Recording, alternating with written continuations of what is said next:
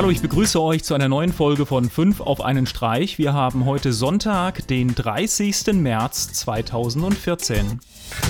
Mein erster Tipp heute ist XBMC 13, die Version Gotham. XBMC läuft ja seit längerem auch schon unter Android und wird aktiv auf dem Raspberry Pi eingesetzt. Was in der Vergangenheit und bisher noch gefehlt hat, ist Hardwarebeschleunigung und die ist in der neuen Version jetzt auch für Android verfügbar. Außerdem wurde XBMC für den Raspberry Pi optimiert. Gerade für schwächere Geräte bedeutet das einen riesen Performance-Sprung. Für Android bedeutet das auch eine geringere CPU-Auslastung und dadurch bessere Akkulaufzeit. Ich teste das das momentan aktiv mit dem Rico Magic Stick und bin soweit echt begeistert. Die Eneloop Akkus hatten wir in einer vergangenen Sendung schon mal vorgestellt. Jetzt gibt es demnächst eine neue Version. Das Besondere an den Eneloops ist, dass sie eine sehr geringe Selbstentladung haben. Ein großes Problem, was man normalerweise bei Akkus hat, wenn man sie lange nicht beansprucht. Die neuen Versionen sollen ihre Ladung selbst noch nach fünf Jahren zur Verfügung stellen können.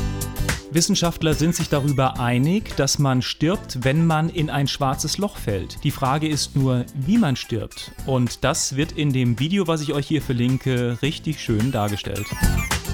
FreeNAS hatte ich in einer vergangenen Sendung schon mal vorgestellt, ist eine Software, mit der ihr jeden PC in eine Netzwerk-Speicherlösung umwandeln könnt. Eine schöne Möglichkeit, um alte Computer oder kleine stromsparende Mini-PCs in eine NAS-Lösung zu wandeln. Das Video, was ich euch verlinke, zeigt euch anschaulich, wie FreeNAS installiert wird.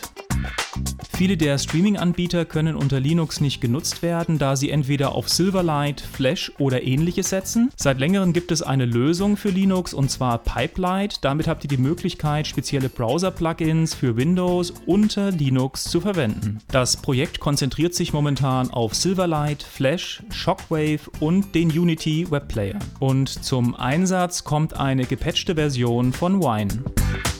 Ja, das war's wieder für die heutige Sendung. Wie immer, schaut bei Facebook, Twitter, Google Plus vorbei.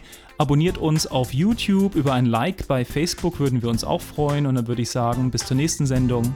Tschüss.